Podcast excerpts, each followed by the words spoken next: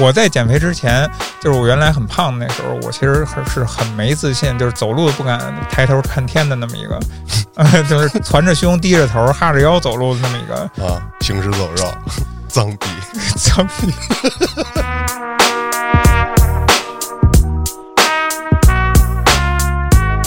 他走路都费劲，他可能是从自己家到小区门口都要开车去。然后那会儿他走路啊，怎么说，走五米或者走十米吧，他就要停下了，开始休息一到两分钟，继续再走，就很离谱了。这段时间就已经严重了，到突然最后有一天，他给我发微信说给我送包烟来，我说你在哪儿啊？ 他说我在某某某 ICU。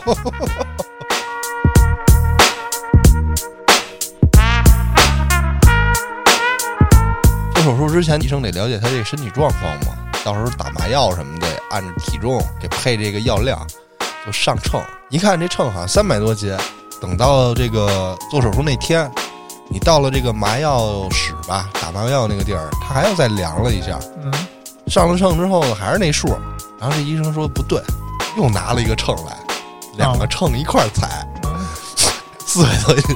就是那个那那个秤已经到头了这 秤呗。已经到头了。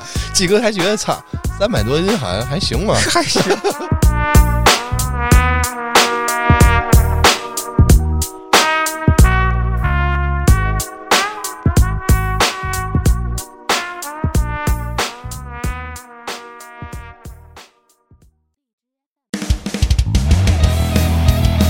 欢迎收听微课玩家，关注公众号后端组，里面有我们最新的节目推送，也可以联系小编进群跟我们一起交流互动。Hello，大家好，我是秋儿。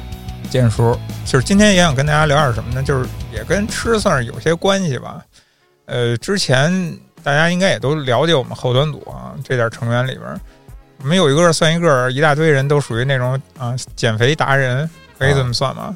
应该是可以，嗯，但今天肯定是不想再聊这种陈芝麻烂谷子这种减肥话题了啊。但是有一个东西说不太清楚吧，就是想跟大家探讨一下，就关于什么呢？就是关于这个减肥的这个初衷、目的，或者说带给我们了什么。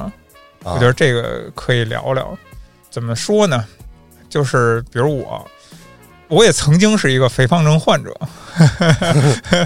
那我跟那个安旭啊，跟那个嘉哥呀，我们之前也聊过一期节目，然后就嗯专门探讨这个减肥这个事儿了。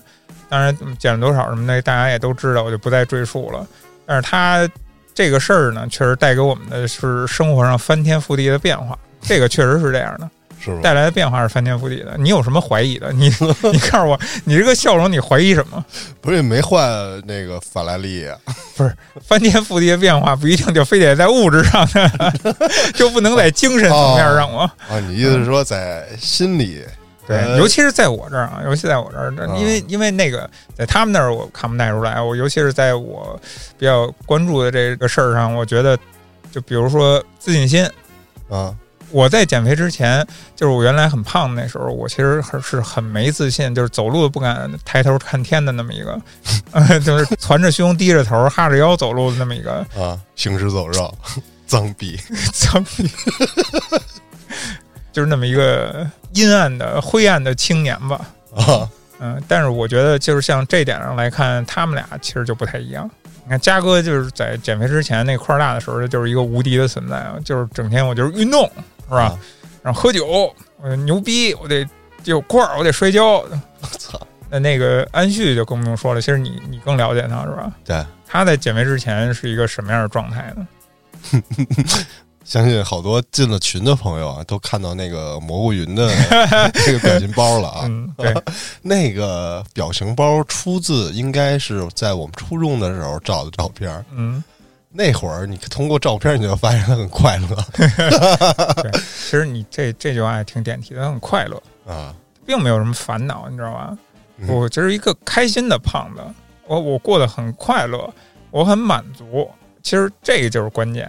对，嗯，所以我今天说想聊这个话题是什么意思？就是这个话题就是说，就这个胖瘦，它给我带来的是改变，但是其实并不是给每个人都能带来这样大的改变。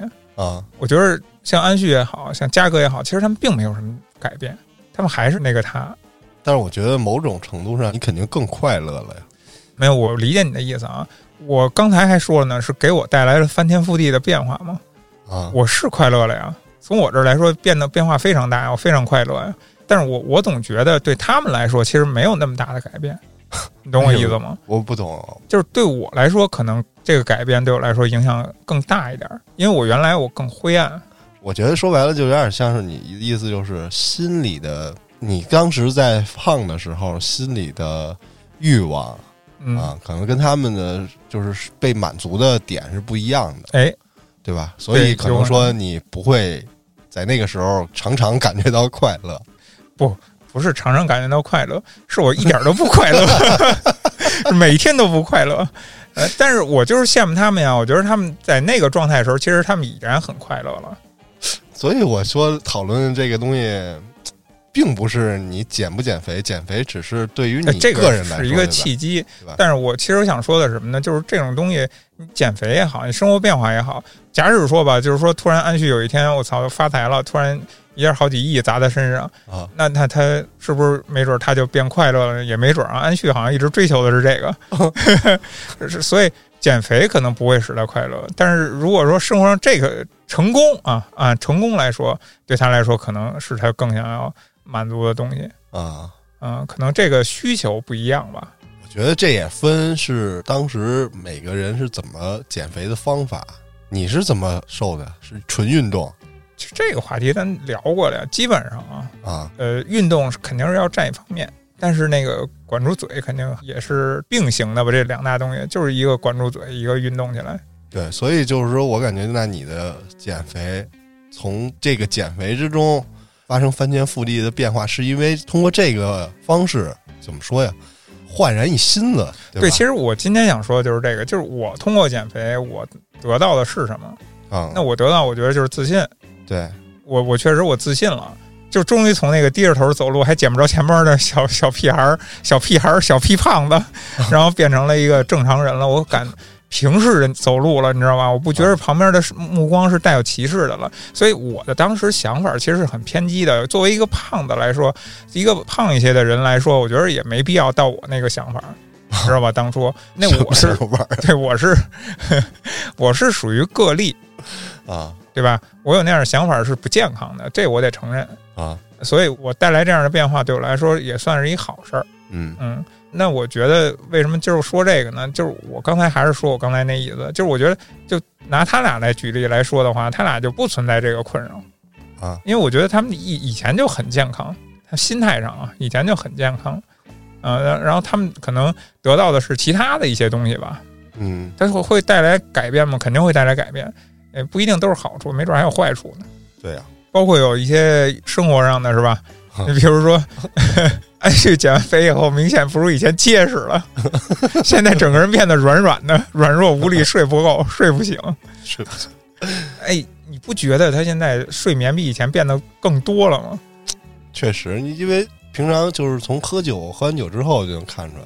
我我我看过一个报道，就是说有一个人是也是那种减肥的那种纪录片啊，啊，他减肥吃的东西很少，平时他去怎么来保证他人体的这个能量能保持平衡呢？他就是总在睡觉，啊，那确实是一个办法。那你消耗量太大，你又不吃的话，那你总得呃怎么着把这身体调整好？调整好的其中一方式可能就是你通过睡眠，说白了就是你人体生理机制呗。我其实说白了把新陈代谢变慢，啊，对呀、然后把消耗变低，是吧？你既然摄入少，就是你会困，那肯定是你大脑给你的信号嘛，大脑可能受不了了，大脑接受了身体各个地方的信号，说我受不了了，嗯 你再不睡觉，再不困，我们就对我就强制让你家晕倒了。死了。呃，眼冒金星儿就是警告，啊亮红灯呢。所以这就是就是什么机制嘛，就是身体里的信号告诉你你看，今天录录节目本来是想叫他来的，啊，呃，结果他的理由 是，他说起不来，我说合理吗？很合理吗？嗯呃，就是我们很合理的去推算了一下他身体的状态。嗯 那还还有一方面是什么呢？就是包括我刚才说这个自信这块儿，其实安旭这个也是一个例子啊，就是。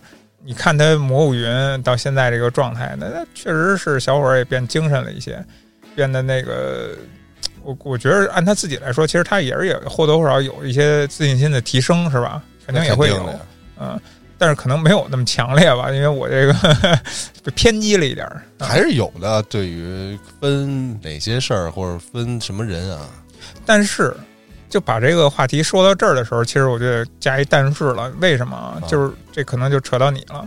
啊，我看你其实并没有想减肥的意思，我想你别，你我看不出来你有想减肥的意思。你想可能也就是想一下，但是我在你身上看到的就是你非常快乐。我觉得你很满足啊！你现在生活带给你的就是说你想要的都在都有了，那个可能是多余的。它如果来了，是属于那种锦上添花，但是不是你那种雪中送炭需要的那种东西。啊，所以我觉得这个还真是挺想，就是听一下你的看法的，就是你你是一个什么样的心态？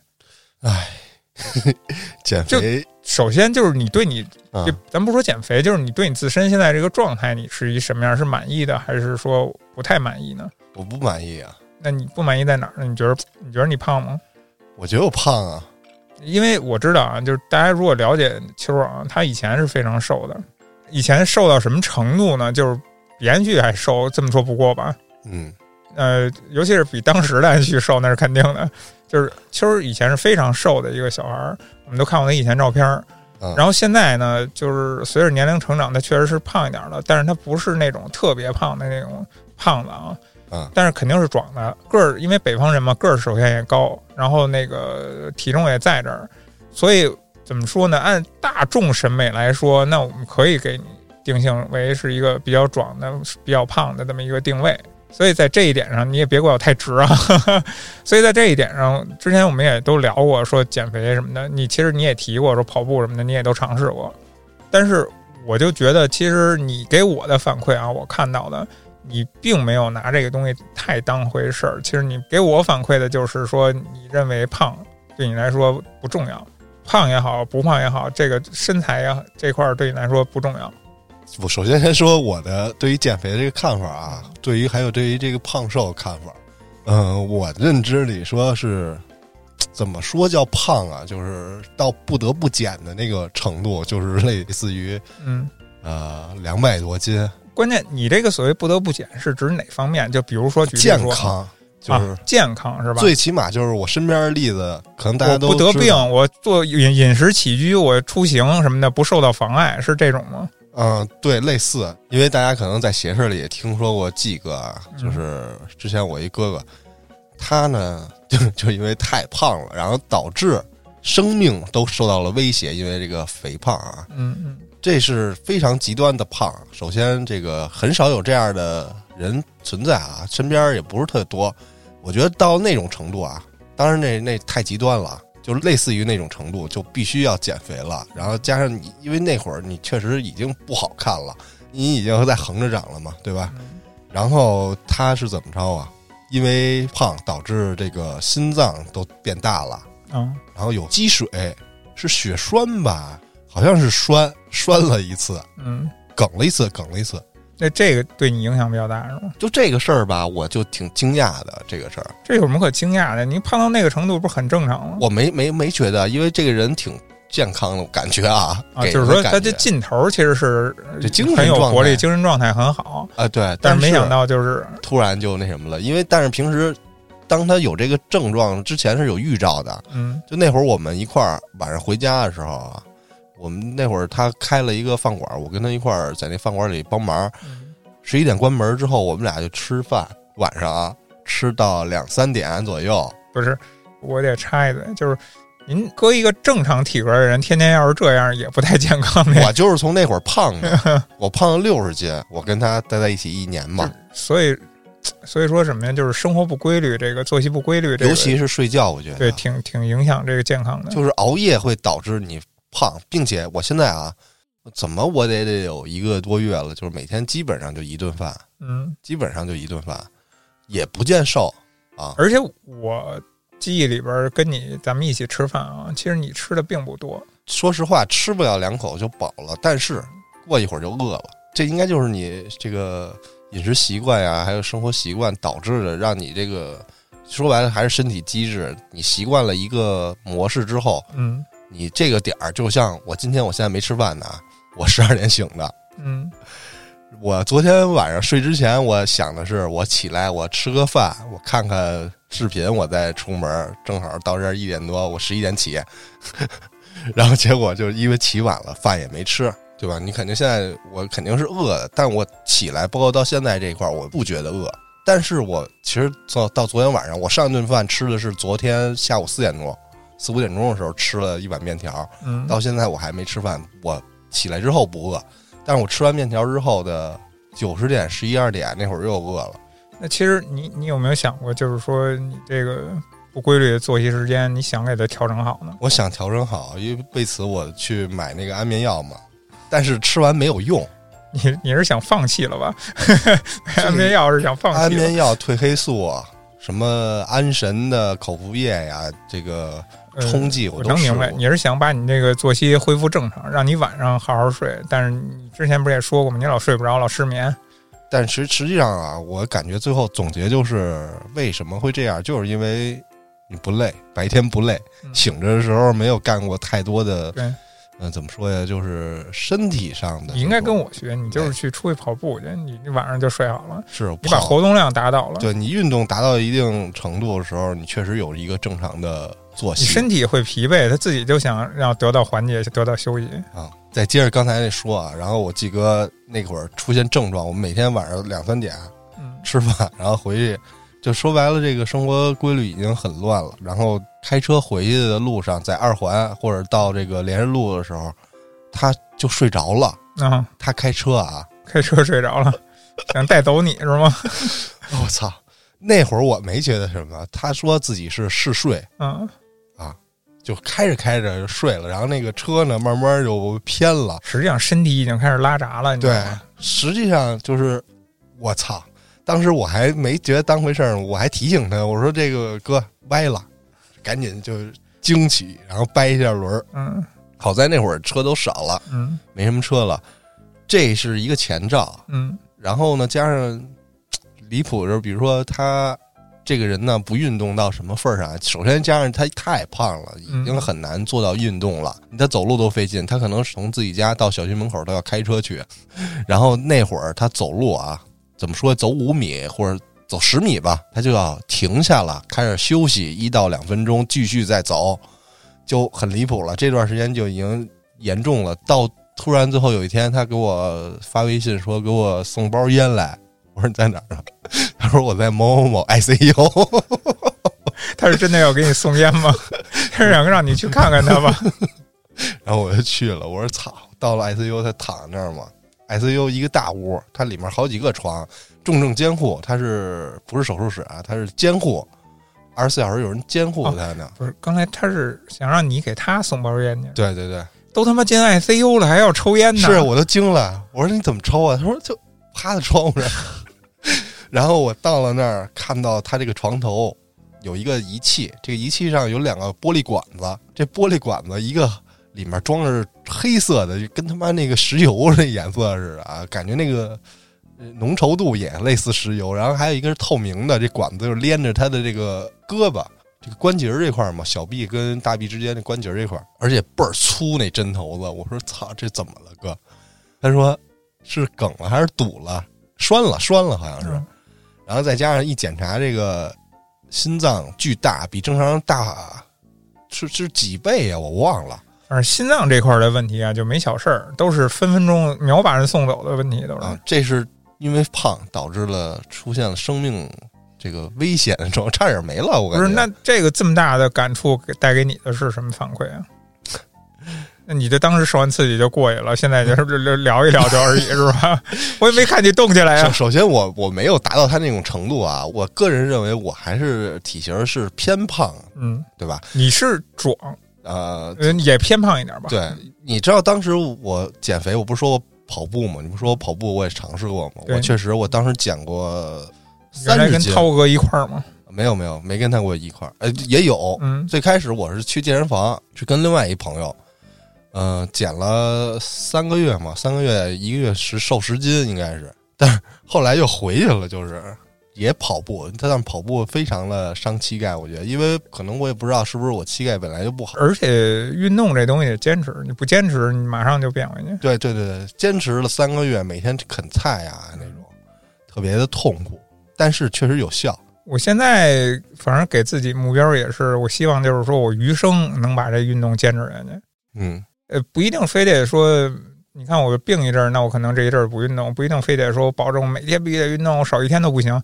就是你往后的日子里，又能坚持，甭管什么运动，有个运动，啊、有个运动在消耗，我觉得就行了。就是想要这样，我觉得就就健康多了。而且我为什么想运动，我待会儿再说吧。说到这个坚持，啊其实就不是一般人能达到的啊，嗯，就是说白了就自律，特别难。我现在就是光想了，然后很难付出实际行动去执行这个事儿。一个就是，就是说白了就是管不住自己，这个就特难。我觉得这也是减肥给人带来的一不是我种，啊我我在想啊，你说你管不住自己，你管不住自己，那你所谓的管不住自己是管不住你的吃是吗？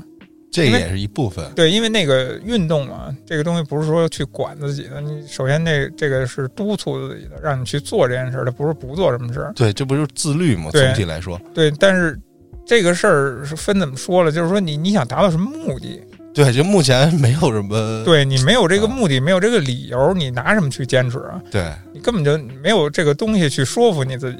对，实际上就是自律的问题。这也是我觉得好多减完肥的人、成功的人所得到的所谓的这个自信，也是通过你自律得到的自信。嗯，这也是一方面。你自律之后，会让你产生满足你感。你嗯对，你知道，在我就是减肥是分几个阶段的，就是在一开始的阶段，其实就是靠饿，嗯，靠饿这样减肥方式，身体会就跟安旭比较像。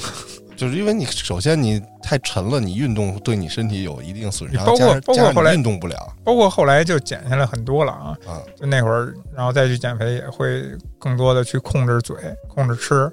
然后其实跟安旭挺像的。我说的像是什么？就是说我身体是虚弱的，嗯，然后我也经常会想睡觉，就那个那时候症状其实很像。然后吃的东西就特别少，特别不健康，就主食一点不碰，吃菜肉也不敢碰，油大的不敢碰，也不利于坚持，也很难，还会给你引向好多特别不健康的路上往那那路上引。但是我说实话，就是后来我运动以后，那个才是带给我解脱的一个唯一出路。就是为你可为以什么呢？吃就是了对，就是我我发现我只有我运动了，我才敢吃。嗯，就是我到后期我说了，我已经是心病了，就是完全是精神上的问题，嗯，我不敢吃。我觉得吃东西太可怕了，要长肉的。我操！我他妈减下去那么容易，我他妈饿了那么多顿，我他妈一下给我长回去了啊！我是不敢吃，我有恐惧心理。但是我拿这个运动坚持以后，它其实是我一个救命稻草，你知道吗？嗯是一个支撑，是一出口。我运动以后，我敢吃，我甚至敢多吃，甚至于我哪天我吃的多了，然后我才去运动，我就不会有心理负担。这个是这么一层关系，你知道吧？在我这儿，所以我觉得是到后期我才开始运动的嘛。你知道我这运动一年多，现在就是比较规律的运动，现在有一年多，但是真正这一年多我才感觉到，哎，健康起来了啊，是一健康的状态，我不是那种风一吹要倒啊什么的那样的那种状态瘦下来的，然后也心态上健康了。另一方面来说，对我，所以我感觉就是自律带给你满足感和成就感。对，对一个是满足感、成就感，另一个是怎么说呢？就是像我之前刚才跟你说的，啊就是我不健康那种减肥方式，其实我也看不到希望。我觉得这个不可能，就是我看着整天那么往下饿着，然后好吃的我也吃不了，其实我也想吃，那对肯我也，定然后我也吃不了，我会很迷茫。我操，我得扛到哪天去？哪啊天是个头儿？然后反反复复的，就是说我可能过一阵儿，哎，我吃两顿，然后发现又长肉了，又跟这儿后悔，然后心里还不痛快，还不爽，天天那么来回折腾。嗯，那现在可能就是得到解脱了，这方面得到解脱了。而且我突然又想起一点，就是这个问题，就是说你是怎么胖起来的？你是那种一边运动啊，怎么着，就是每天都有特别大的这个这个这个就是运典型运动案消例，耗，啊这个点典型案例就是嘉哥那种，他就是那种消耗大，然后运动量大，但是吃的也多，然然后后那么结实的胖啊胖子。对，那么着胖的人，就其实还好，就是。 就是你目测来看，你能稍微能看出来这人是是怎么个胖法儿。还有那种就是咱像网上也好多那种什么吃吃播那种特别胖的大胃王之类的，还有我鸡哥那种，但是他也是之前运动，他他妈之前还是篮球队的呢，还能扣篮呢，个儿个儿本身就高呗还。还能扣篮呢。你想最后他能到三百多斤，你怎么想的，对吧？我都不敢想，可能是不是加上一个是人的体质问题，加上后来他不运动了，还在吃，尤尤其是这种运动的，保持运动的人，他这运动一停，对吧？身体会往那个我我是怎么胖起来的？我是上高中那会儿胖起来的，我就是每天打他妈两三个小时篮球，嗯， 我他妈上初中都不打篮球。高中时候其实也属于严格来讲也算是长身体的时候吧。对呀、那就那应该是正长得快的时候，我觉得初中、高中一般都是男孩子长身体的关键期吧，就算那会儿就是每天，你想两个多小时在篮球场打篮球，你蹦跳跑，而且还是夏天无冬立夏都都打，每天都打，不光打嗯那篮球啊会，儿也是啊中午打，晚上放学打，放假周末一一打一天。真是一天，中午跑回家吃个饭，下午马上过来了。这操场上根本也不认识，那会儿都分什么三波啊什么的，分几波啊就打，就一打打一天，一一一点儿不闲着，带瓶水，还自己拎瓶水，啊，嗯，打完了就就就先吃饭。每天运动量大，然后你吃的肯定多，因为要不然你饿。 然后我是那么着慢慢的胖起来的，胖了三十多斤吧，大概就是到一百六十斤。然后后来来跟我季哥那会儿是基本上不没怎么运动了，那个基本上就是也就是基本上纯吃了。 纯不是你纯粹那个是生活不规律导致的，就对，半夜吃东西，你想想，但是你要说我这么多年不运动也不是啊，嗯，对吧？我也不是那种好吃懒做 的，我就好我也好出去溜达、动会儿、玩儿啊。但是呢，这个并不是固定的，就我明白你的意思，就是你也不是固定量的那种哎对安安安排的那种计划性的运对，动，不是定量的运动，所以还是还是稍微有点用吧，不会说是一直那种那么对你胖下去。至少你有在动。对，是吧？我可能不是那么有计划性，我不是那么坚持着每天我安排一个什么样的量，但是我呃起码没闲着，我隔三差五的我去活动一下，是吧？其实我想说的什么意思呢？就是说你既然你很满意这样的这种状态，其实你就不用再去想什么减肥要弄到多瘦多瘦，你现在只要保证健康，你就是一个比较满意的你自己啊。但是我可以理解成这样吧？相对满意，你只能说是对于我来说啊，嗯，说白了就是嘖幸福感比较低吧。你像我玩个游戏，我觉得挺开心的了。对你玩游戏的时候，对你这个形象并没有要求啊。 对对呀、不对啊呀、你在这块儿我没有要求啊，那我吃东西的时候对我形象也没有要求啊。其实说白了就是你在这些方面你没有体现啊，所以我为什么要在这块儿努力呢？所就以是没说有，这就是没有理由。我从别的地儿也能获得这个满足快感嗯乐和满足和幸福指数吧，但可能就不单一，非得要减肥。从形象上，别人对我外观评价或者自己对自己的外观评价上嗯，有一定的追求，所以导致我现在没有不但这是个还有一方面，今天其实也是我特别想要探讨的啊，嗯就是说你尽管是咱们刚才说了半天这种减肥与否。你不减肥的情况下，现在其实你也是非常有风格的。就是我一看，哎，这是秋儿，这个穿衣、这个走路风格、这个样子，就是秋儿的风格。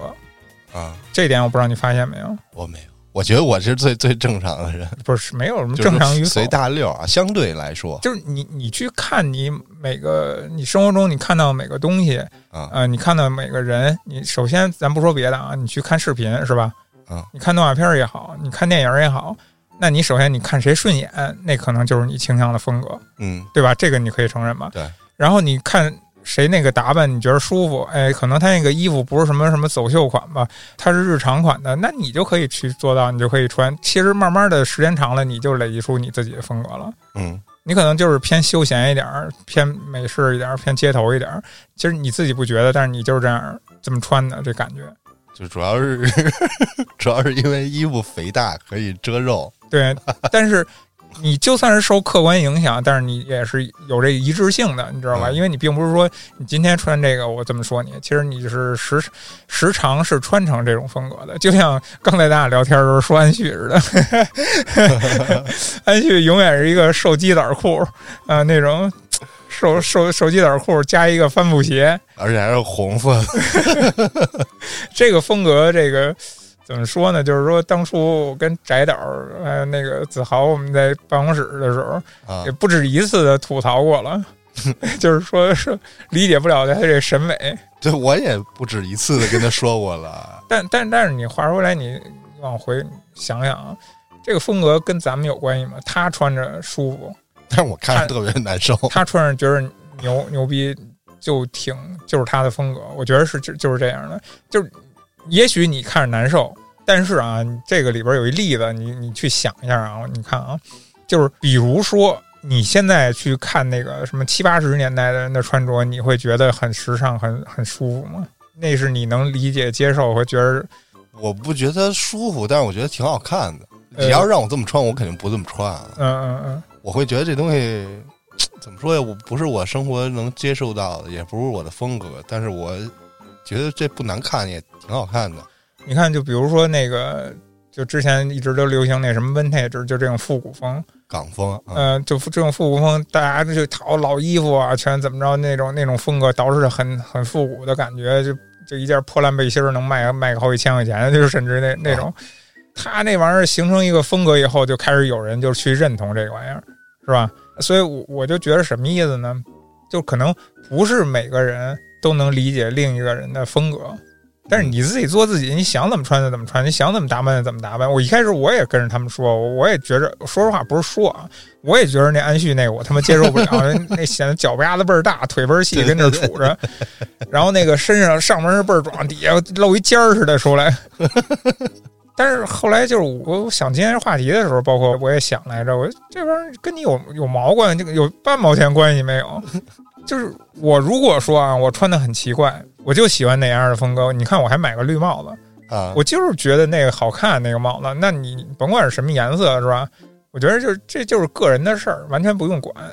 嗯，不是说时尚啊，咱们说不上，咱够不上那个层级，够不上，但时是嗯尚，我在我看来就挺抽象挺的。 挺傻的 就，别别往那儿去想，这这东西就是一个虚无缥缈的东西，你知道吧？啊但是我觉得自己的风格、自己喜欢的东西，这个东西是最简单的。你什么审美，你受的什么教育程度的影响，你你的圈子是什么样也好，什么样也好，总之把你这人影响成什么样了，那你就去做什么样的人。别人爱说什么说什么，爱怎么逼逼怎么逼逼，你做你自己就完了。对，这个想法是我以前不可能有的，你知道吧？这就是我说我这属于我自己的自信吧，属于就是现在想穿什么样儿，有什么样儿的个性都要展示出来了。呃，对我就敢穿，你知道吧？啊属于这种，为什么呢？就是我以前我就属于那种闷的，可能时间太长了。你知道我现在对于穿衣服之类的没有特大的要求了， 我现在可能穿的都是别人给我的。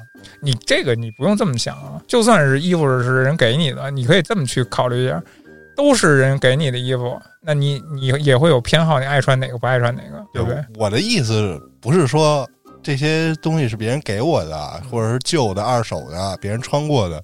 我的意思说，我现在不在乎别人怎么看我了，嗯嗯，不在乎我穿这个衣服或者穿这一身儿、这一色儿、这鞋。我走在街上，呃，人家关注我的时候会想什么了嗯，我不在乎了。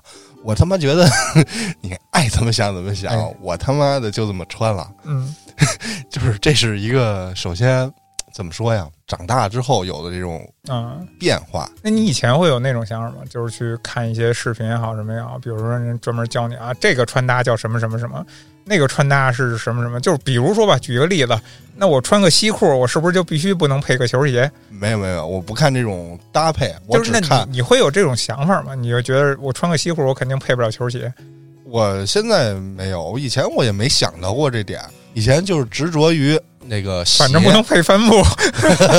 帆布鞋是我在六年级的时候之后就不穿了嗯啊，上初中就不再穿这种鞋了，当时就是穿什么样的鞋，那会儿就是 AJ 嘛，嗯，就是各那你种已经非常潮流了。我跟你说，那会儿能知道，也不叫知道吧，就是喜欢 AJ 什么的，那你已经已经是往前沿跟了，你已经算。对啊，就是那会儿一七一八吧，那几年我也忘了，反正就二十出头那会儿嘛，就喜欢这 AJ，我就喜欢这个玩玩鞋不算早，但是你年龄小啊那会儿，季后赛这个配色啊，那限定，但是好多啊只知道，但跟买不风起。其实也是跟一阵风儿。对对对对，就是那会儿我也不明白为什么我喜欢，我也没看过这个乔丹的比赛，嗯而且就是对于这么多篮球鞋来说，慢慢的啊，最开始开始是喜欢这个杜兰特、詹姆斯、乔丹啊这三款鞋，然后慢慢的就对于另外两款就不喜欢了，就喜欢乔丹。再慢慢的，对于乔丹我也没什么兴趣了，我只觉得这个鞋穿上舒不舒服、好不好看。以前就是恨不得我操一个月买一双啊，有当时买的有真的也有假的 啊，真假参半那种买。其实像你刚才说的这些啊，咱们还有点不一样，就是怎么说呢？就是你更偏向于什么呢？就是一开始咱们不都打篮球吗？啊，所以咱们其实也就更认一点这些实战鞋什么的。嗯，对，所以在那个球场上，多少也有点那种，也不叫攀比吧，反正你看着有时候你看人家穿哪些东西，哎，挺帅气的。但是当我穿了 AJ 之后，我就不再打篮球 了。 AJ 本来也不算实战鞋，对，就是说最开始我还想穿什么什么这鞋，还有那个像什么风衣，嗯，那会儿是那鞋，还有什么那个就就有一豹纹的那个那个篮球鞋，所以你当初你对这个鞋这块儿，其实你是受到的那个就是这个消费主义影响的，绝对是嗯、你是去追去研究来着，也是，也没什么研究吧，就是啊觉得至少你整天说白了，你整天会去刷看这些东西，哎，对哪个好什么的，对对对会关注这个，然后加上那会儿季哥他他他也卖这个，嗯他之前卖他老能弄着，嗯，他有我一也不知道便利渠道，哎我也还不知道他能弄着都是真的假的， 他那会儿最开始是卖假鞋的。嗯在这个两千年初吧，在西单那边儿，啊假鞋说那会儿他跟我说都是东莞上的货，嗯然后一双假鞋九零 Max 九零，当正版的价儿一样卖，嗯，卖疯了都买。就在那个年代可能还比较说是在那个年代，这个专卖店专柜啊，就是限量多少多少几十双，然后每每次发售的时候大家都排，因那没人买不着的，就只能买它的那种。那会儿开了一个鞋店，也挣点钱呢，高仿当真货卖。 对，这也挺牛逼的，这是当真货卖。那个我我觉得也是属于那个时代的事儿。你到现在，你当假货卖，还人还得挑个档次品级呢。对，呃，现在都人都变精了。所以就是那段时间，我特别在意，我特别在意我穿一什么鞋。我操，我那会儿就是稍微贵点儿的，就是两千块钱的鞋，我不收藏啊，因为我也我觉得没必要收藏。我对于我来说，我也达不到收藏那个阶段，所以买了这么贵的鞋。按人那会儿，我家里就说你买这么贵的鞋，你穿成这操 样，你对吧看？，你看前一阵儿，你你看我问过你一双鞋，你说要是假的，可能就穿一样。其实你看我现在讲穿这个就是假鞋，嗯，就是有有时候我觉得就是。你真的，你花四五千块钱去买双鞋穿，我觉得有这个必要吗？真的没有这个必要。就是慢慢的我就不在乎人怎么看我了。啊、我穿四十块钱，他要怎么说呢？我穿我花五十块钱吧，四十块钱太少了。我买双假鞋，你会扒到我脚这儿看来着，我这是真的假的是吗？对，就这个想法，你这个想法是，我觉得我相对于同龄人啊，那会儿的同龄人一块儿被这个 AJ 这阵风吹起来的这帮人里，稍微早一点的认知到这个所谓的莆田和东莞这些高仿，嗯实际上跟真鞋区别并不是特别大，嗯因为加上季哥他老跟我说，啊说我们那会儿去东莞，嗯啊，他们那儿这个做这个鞋的，你到了他那儿，他有一大本百科全书，说你这书特厚啊，你翻开之后，什么样的配色，什么样的料子都在这书页上呢。嗯他真的是因为好多他说啊，那会儿耐克的工厂在东莞，嗯他在那边有自己的工厂嘛，耐克，嗯，他们工厂出来的那些废料和边角料，那顺理成章就被这些呃怎么说呀？就是当时在那在厂里上班的打工的人就拿走了。嗯他们可能自己有这么一套体系，或者说专门收集这些工厂耐克的真鞋的废料，嗯，然后拿这些真鞋的废料再做自己的鞋。那所做出来的鞋，那料子跟那个呃耐克也一样的嘛，只不过是边角料。然后好像据说是有一些他刻意做出来跟真鞋不一样的点，这个防止被告好像。你知道，就是你说这个，我突然想起什么呢？你知道，就是我原来肯定其实也追求过什么，哎，这这鞋好，那鞋好看，怎么着的，就追那个潮流的这个耐克鞋什么的，也迷惑什么的。有一阵儿，反正也是沉迷于这个什么消费主义的这个陷阱里边儿。但是现在你知道我一什么心态啊？前一阵儿我看一东西，我就发现自己可能呃也有一些变化了。前一阵儿我看一视频，一短视频，一博主买一衣服，然后就是那个阿迪三叶草的，一打开是那三叶草标志啊，嗯，阿迪达斯知道吧？都那个 A D 什么什么那个拼写那个，嗯，他那上面那个大傻。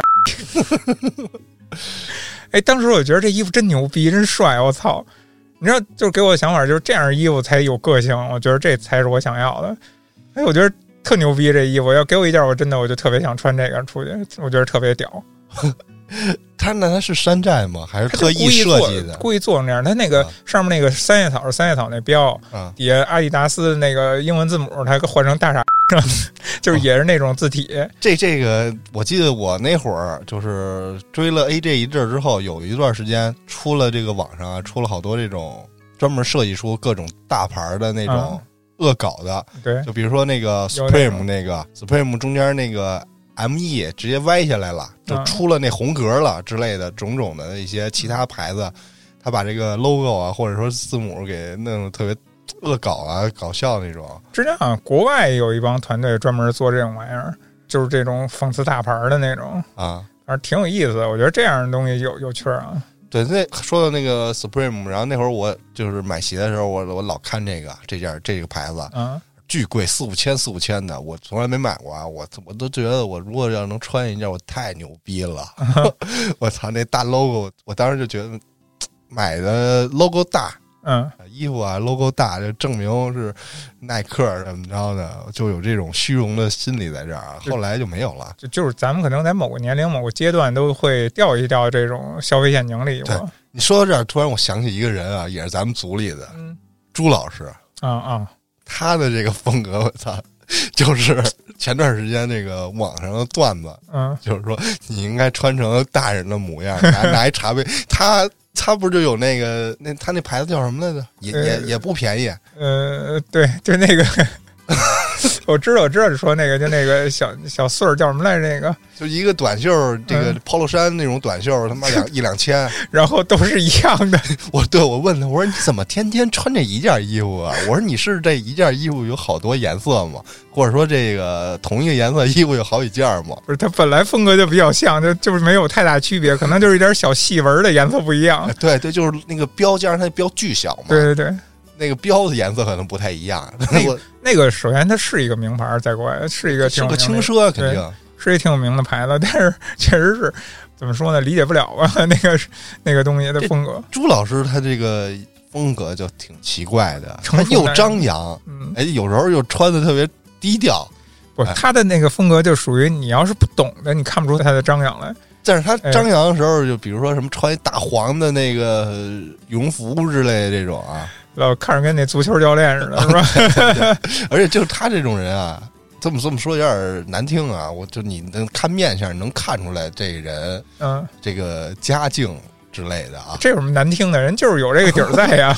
我就但是你一拿这种人去量比啊的一个，对，就不该用这种人来说啊。啊嗯，就是这个你能人人也没什么毛病，但是人家哎，这个就是一特例，这就是又一种人的风格，你知道吗？他的点也没在这上，我穿的舒服比什么都重要。他想的对是，他大长羽绒服怎么了？我暖和儿，对不对？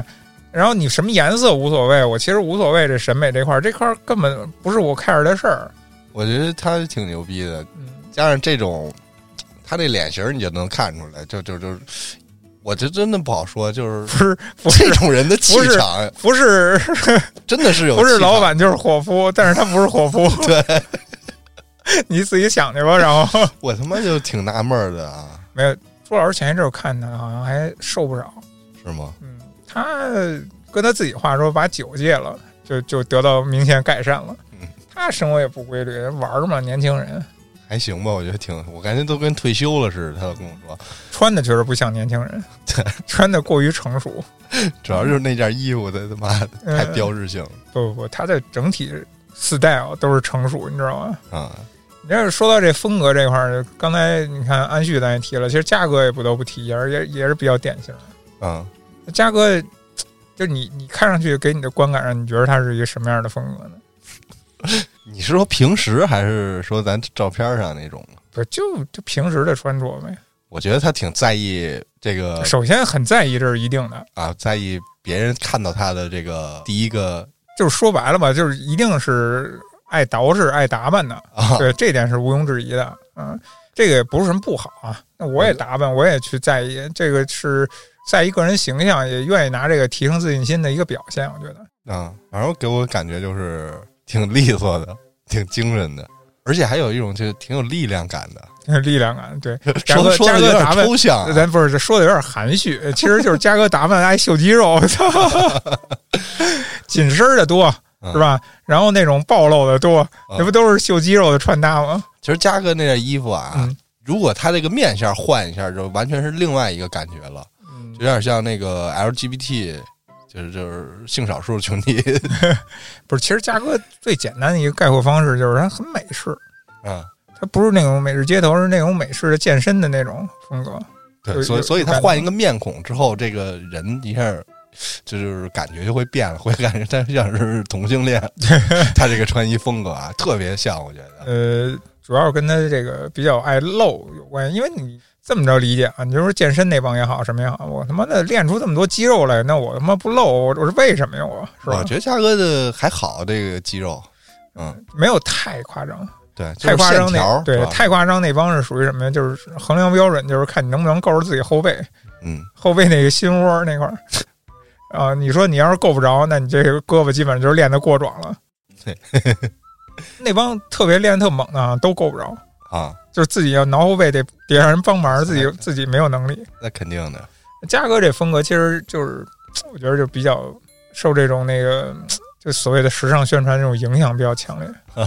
他就是偏正装的，偏那种印象里边儿刻板印象里边儿那种在酒吧混的那种人的那种风格，就比较相相似啊啊。有没有那种感觉？有露的多，外边儿正装的小外套儿一般都是，啊，要不就是什么皮衣，对但是他风格还挺统一的，对，就是一直或者说他不管哪一套，基本上风格其实都是这样的，嗯硬汉吧，硬汉。嗯，因为今天也没叫着嘉哥嘛，要是叫着嘉哥听他自己描述一下，我估计就更好了。但是我觉得可能也是一些影视作品也好，什么也好，就是成长环境对他影响造成的吧。然后包括里边这种紧身啊，或者露得多的跨栏小背心儿啊，其实我的理解就是，可能就是，哎，我我练那么多肌肉，总得秀出来吧，对吧嗯？总得表现出来。要说嘉哥以前照片，其实咱也都看过，整天也是一个跨栏背心儿，就是一个篮球少年嘛。嗯，鱼柱， 就整天就是这样的一个风格。但是你看嘉哥就很自信嘛，嗯，包括他以前的穿上那个风格，其实他也很自信，嗯、没没什么可说的，基本上就是很满足。我觉得他那会儿也觉得自己是很壮的，很有力量。嗯哼包括很壮那会儿就是黑老师镜头下男一号了，啊，嗯、那会儿拍的最早的片子就是嘉哥就是主角 啊。那时候就是力量的象征，现在其实依然是，只不过这个力量的象征变得更帅气了。嗯，然后这个帅气也看分怎么说吧。你说嘉哥原来不帅吗？其实嘉哥原来也帅，就是他那种不一样的风格。没见过，我不我好多我说倒是见过，我倒是见过，其实是有有那个风格的，更吓人一 点儿。 啊，嗯，就是有点这个威慑，对，你会更害怕一 点儿。这个现在这个会更显得亲和力强了点儿，嗯没有那么吓人了。这嘉哥我不敢过多评价 啊，加上我确实对他之前不太了解，那黑老师你了解吧？这黑老师，我这我也很匪夷所思，黑老师真是，我觉得给我感觉就是，呃，完全抛弃了就是这 个外对观形象形象打造的这么一个存在。 抛可是抛弃了皮可是肤这不是这个系统，可是你要说他抛弃了对形象打造的这一块儿啊，但是他发型又，对对对对，他发型又是最早的，在我们最早的时期就留留大长头发，像阿杜的这么一个形象的存在，你知道吗？啊，在最早的时候，我们每个人的头发都跟什么李雷一样的那种少年发型的时候嗯，他就已经留一一头的这大长毛子了，你知道吗？啊，然后那会儿我给我的感觉就是，他代表的就是我们年轻人中的放浪不羁，呃，就是那种叛逆，只有他才是这个精神的代表，你知道吧？ 啊，然后，然后到现在，嗯，怎么说呢？就是说，有一天突然发现他。他就是抛弃了皮肤系统就是咱不是咱年轻的时候，他去找一些风衣什么的穿一穿，啊，去捯饬一下，然后去找一些大头皮鞋，就是在那时候流行的那种东西，你知道吧？还穿一穿啊！哎，现在反而整天他妈穿着一拖拉板儿，然后一大裤衩儿，然后动不动身上弄个小他妈的柴犬什么那种图案的小背心儿啊啊，熊猫的图案的小背心儿嗯你，说的是夏日限定，嗯，哎，有时候我觉得黑老师其实才真是走在最前面那个，啊就直接把自己从时尚前沿活到了火云邪神，我这个不服不行。当然我，我也能理解啊，黑老师的重心一直不在这个外形上，可能你知道我跟他出去干活的时候，这个对于他的这个服装啊、嗯皮肤 皮肤啊，啊，就特别的逗。他给我看他那个鞋底子，嗯嗯连牌子都不知道是什么牌子的这么一个类似于跑步鞋啊，嗯已经已经连纹路都没有了。 我不知道已经穿了多少年了，啊嗯确实，但是没坏，确实挺牛逼的。然后加上他那天说：“你看我这件儿就是外套底下那件儿衬衫怎么样？”我说：“挺好的呀。” 他给我找了一张六年前的照片儿， 说这跟当时是同一件衣服。六年前我估计也是因为照片只能找到这儿了，要不然年头应该还得再再能追我溯我长一觉点得。黑老师，我怎么说呀？我我跟他的穿衣风格还算相似啊。嗯，我怎么说呀？虽然没他穿的那么朴素，你这个朴素，哎呦，我觉得就里边就有深意啊。就绝对是朴素的这个皮肤，嗯，也穿啥都无所谓了，就是其实黑老师跟你风格还不太一样，就是是不太一样。我觉得我跟他这种穿衣的观念差不多。其实他当初对我影响还挺深的，就是我我在那个早期跟他一块玩的时候啊，啊，呃，那会儿我一直觉得黑老师穿衣服非常潮，你想象到吗？想象不到，很时尚。 就那会儿我不是我很朴素 那会儿有过这种想法，我包括我之前我跟你说嘛，喜欢穿那个大头的皮鞋吧，啊。然后那会儿挑那种各种版型的西裤，啊嗯爱穿那种西裤。他一直以来的穿衣风格就是有一个统一性，我不知道你注意到没有，就是黑色。啊，对， 所有衣服基本上，你不是说黑色，也至少至少都是黑白灰这种深色，嗯呃，白都去了，对吧？就是黑灰，基本都是这个色调了。然后在早期的时候，他那种穿着其实还挺社会的，就老是派日本黑社会吧， 就给人感觉，反正就是当初年轻的时候，然后走的是那种成人传统的那种社会风啊啊，然后现在岁数大了，然后当然依然还是这个风啊，嗯，可能就是因为一直没变我嘛，我倒是觉得他穿西服挺好看的，嗯西装，可能因就为有照片儿对那个一直没变化。就那他个他想要的是那种。呃，日本也好，意大利也好，就各种就就反正我就是得黑手党，嗯嗯，嗯，我要不是黑手党，我就不牛逼了。优，雅嗯， 对，优雅，优雅这个词儿好啊，优雅这个词儿好。其实他可以在这块儿再雕琢一下。那黑老师，包括好像有一阵子你有印象吗？他也减过一阵儿肥，也去特别控制过一阵儿，而且还很很成功，对，还瘦下来很多。然后不知道为什么就又放弃了，可能就是事儿太多，实在忙不过来，没精力往这上放。就是我觉得吃东西真的非常幸福，嗯，这是必须要承认的一个事儿。 这这也是好多人减肥不成功的这么一个我还是认为这个就是一个借口，因为我之前我不是说了我这个经历了吗？啊，就是我也承认吃东西是是幸福的，而且我初期的减肥阶段，我都是那种不合理、不健康的嘛。那我放弃的是这这份幸福感，所以那会儿减的我也是很辛苦，然后很纠结。我最后我不是找着方法了吗？那我拿这个运动去填补我吃的这个罪恶感。那最后我就等于我找到这个出口了，找到解决方式了。我一进一出，然后我这现在我等于成闭环了，我就转起来了。我觉得是健康的、满足的了。那你你也可以做到啊。你去吃没关系，你可以吃更多。那你看见好多那个视频，就是健身的那种，嗯，他们吃的非常多，但是他们练的 多呀，秃顶吴彦祖、对血付汗出宝儿，也付出点别的代 价。但是但是但是确实它能达到一平衡。对，所以你如果真的是在这上有这个动力，其实你就能做到。你只不过是你你觉得我没必要。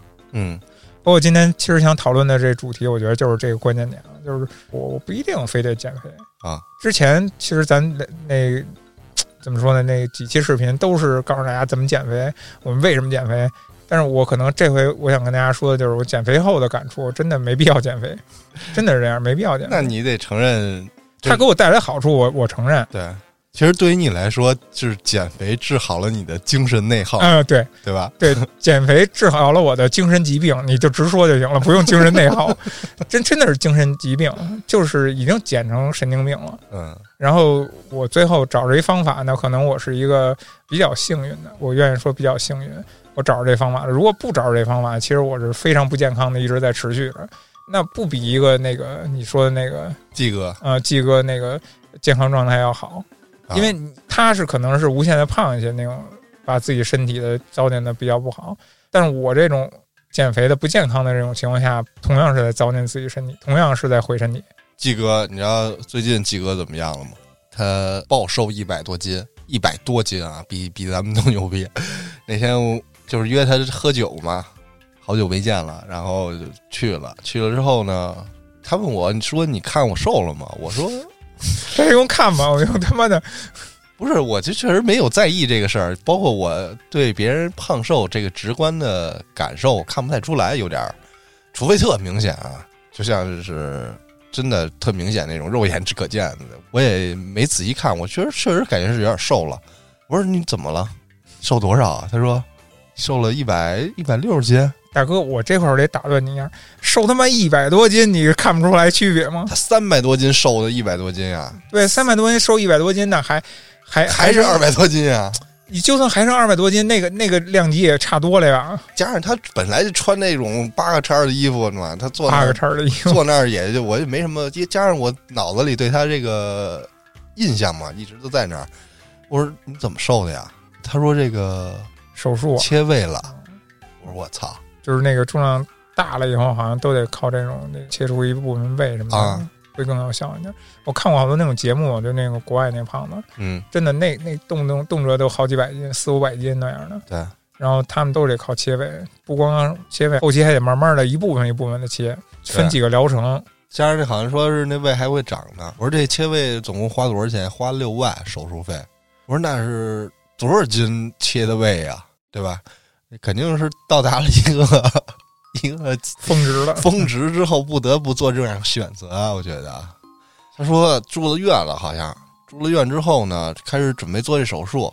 做手术之前，医生得了解他这身体状况嘛，到时候打麻药什么的，按照体重给配这个药量，就上秤。一看这秤好像三百多斤，等到这个做手术那天，你到了这个麻药室吧，打麻药那个地儿，他还要再量了一下，嗯，上了秤之后还是那数，然后这医生说不对，又拿了一个秤来，两个秤一块儿踩，啊，四百多斤，就是那个那那个秤已经到头了秤呗，已经到头了。季哥还觉得操，三百多斤好像还行吧， 还行。我印象里，我那会儿最胖的时候，我不是我腰二百六十多斤吗？啊，它那个嗯秤，它那个一圈儿啊是一百公斤啊，所以我那会儿上秤，它已经是一百公斤，然后出来那个数啊，啊，已经是那个 是等于怎么说呢？就是说你转了一圈儿对之后，转过一圈儿了，你已经没有那个给你的那个数了，你得去加着算了，等于啊啊一百公斤，然后再多多少，你自己去加上算 了。所以那会儿对我刺激还挺大的，就这个上秤啊，这个秤已经不适用于你了。这他妈挺离谱的，踩俩秤才行，我操！然后就做了一个切胃手术，嗯然后确实好像说是切完之后真的立竿见影啊，吃两口就饱。 然后那天我成功给他喝多了。你这坏，我也喝多了，操，我也喝不了多少了。现在就是刚才咱说的这个人的穿衣风格，嗯我最喜欢的是谁？就是小翟。啊，宅是吧？对，怎么虽说然虽呢？然他已经离开我们了， 嗯去了别的城市发展了，但我是印象里，其实他是比较有个性，他会穿比较奇怪的东西。我喜欢他戴帽子那个那啊他些他妈帽戴帽子完全是因为不得已 而为之。子，但是他对于帽子这种呃审美吧，嗯，还挺喜欢的。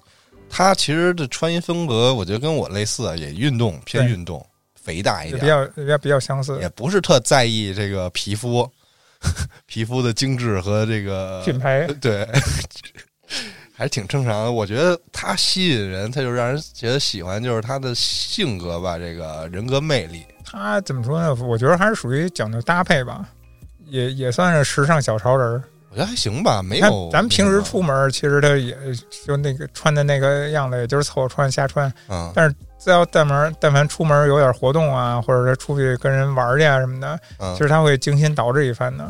那都是平时咱们但我当没着哦看咱们的出面来儿穿不穿的东西，你知道吗？嗯，但是我觉就我得我印象里边最深刻的有一条小马甲儿，我不知道你见没见过，就是那个子豪、安旭应该都知道，就是他那个小马甲儿后后背啊是啊全部是系带儿的，就那我种操一排带儿，你知道吧？那从上不面是那个欧美那边十十八世纪、十九世 纪那个裹胸吗？反正不是那个意思吧，但是也是那那风格啊，啊，就是一排那种袋子。 哎那会儿我们就也拿那个老跟他开玩笑，就是这个就能足以说明一点，就是他是很怪、很个性，他追求的是个性那种风格。对，嗯，可能这点也是比较吸引你的。其实大家无非想要的是什么？就是我与众不同，嗯，对吧？其实你多少也会有点那种东西，我也我想跟别人不一样。为什么最恶心的就是撞衫呀、 对吧？撞衫就是我操，都一样的，就是那个学生时代那校服撞了那么多年，我已经撞腻了，不想再撞了。我出来我终于想要点不一样的，结果我还跟大家都一样，啊，可能就这种心态吧。我觉得这这种与众不同是其实大家潜在都会想要的这么一个东西。嗯，说的这个穿衣风格，就是跟这个我觉得人格魅力有关系。嗯，人格魅力，你首先你说刚才宅他这个与众不同是吧？对他内心首先得有自己的想法，他的搭配是他自己的内心的体现是吧？这个东西就是就是与众不同，他内心深处他有自己的风格，我无所谓，我不觉得这个必须得随波逐流，跟大溜儿得怎么样的，那就是他内心强大的点嘛。嗯可能这就是他个人的魅力的点在，就是在就这是儿。他女朋友同意跟他 去远走他乡的，嗯， 喜欢他的灵魂。我觉得要不喜欢他灵魂，我也说不上来能喜欢他什么 了。然后，那你包括说这个，你说嘉哥，其实他不是也有他的风格吗？嗯那就是那可能就是他灵魂所在对，包括暗旭的帆布鞋灵 魂是吧？你怎么说呢？你说他最近他这个喜欢上机车以后，其实那搭配也挺好的，那种机车风的那种小小打扮是吧？嗯，我觉得也都挺好的，也属于有自己风格吧。每个人其实你这么一想，就是我今天的主题，每个人其实都有自己风格。你不要去看别人这个不好那个不好，其实大家都不一样而已。完全相同的一点就是每个人都是有自己风格的，都是好的，不要去觉得别人不好。还一点，其实我觉得就是更鼓励大家呢，啊，多去尝试点不一样的风格。对，尝试这个可以打破你的这种思维。确实，嗯，你不要觉得我我操我不适合这个，我这体型怎么样就肯定不适合，去研究一下琢磨一下嘛。你说到体型这块儿，我又突然想到一个人，大宝啊，大宝老师真是我操，我觉得牛逼，啊，这是我身边儿我头一次见着那种两双鞋，我操，我得换着岔着穿的。哎，对，同样这两双鞋都不是一样的，嗯可能近似，风格是一样的，然后配色是对对，调的，我就是两两双，我保比举个例子，我两双我都是篮球鞋，啊是吧？但是我分开，我给它岔开穿。对，这就是个性极致的一个体现。然后还有之前我跟他拍过一次照片儿，我记得印象特深刻，自己改衣服，我操，嗯啊、那个背心儿怎么穿？两件衣服合在一块儿系在一块儿，我说这个就是那种拼接的设计吗？不是，这是两件衣服。对，我觉得他这个整个风格啊，挺牛逼的。啊大宝老师给大家形容一下什么样啊？一米九多，两百多斤啊，也挺胖挺壮的了。但是你能看出来，这个不是那种肥胖，对，是壮。我操！然后他他妈有时候还戴一，好像不是假发啊，他真的是一个一头波浪卷儿，嗯，烫 的，我都惊了。哎，我操！然后有兴趣可以搜他这个网易云的那个歌啊，歌上有他那个封面儿。嗯，音乐人啊。啊，大宝老师非常帅，我觉得。你看啊，这这个你会觉得达摩老师帅，其实呢，有些人会不会觉得达摩老师这个过于浮夸或怎么样的？所以我就想说，就是你管得着吗？就确实挺浮夸的，对，就是嗯浮不夸。是但我的风格，但是我不讨厌这种。对你，如果你足够自信，你觉得这样穿没有毛病，那就别人也没有理由去评价你怎么样，对对吧？就是很正常。我这个东西就是，我就想这么穿，我觉得这么穿就好看。我是给我自己穿的，我又不是给你穿的，嗯，是吧？就这个很简单一道理。哎呀，风格风格这种东西，真是我也不敢说时尚，但是我觉得这东西真是一个属于别人管不着的屁事儿。对嗯那今天咱就聊这么多吧，感谢您收听，咱们下期见 I。was broken from a young age, taking my soaking to the masses, writing my poems for the few that look at me, took to me, shook at me, feeling me, singing from heartache, from the pain, taking my message from the veins, speaking my lesson from the brain, seeing the beauty through that. You made me a, you made me a believer, believer. You break me down, you build me a believer, believer pain. Oh, let the bullets fly, oh, let them rain. My life, my love, my drive, they came from pain. You made me a, you made me a believer, believer. Third things third, send the prayer to the ones up above. All the hate that you've heard has turned your spirit to a dove. Ooh, your spirit up above.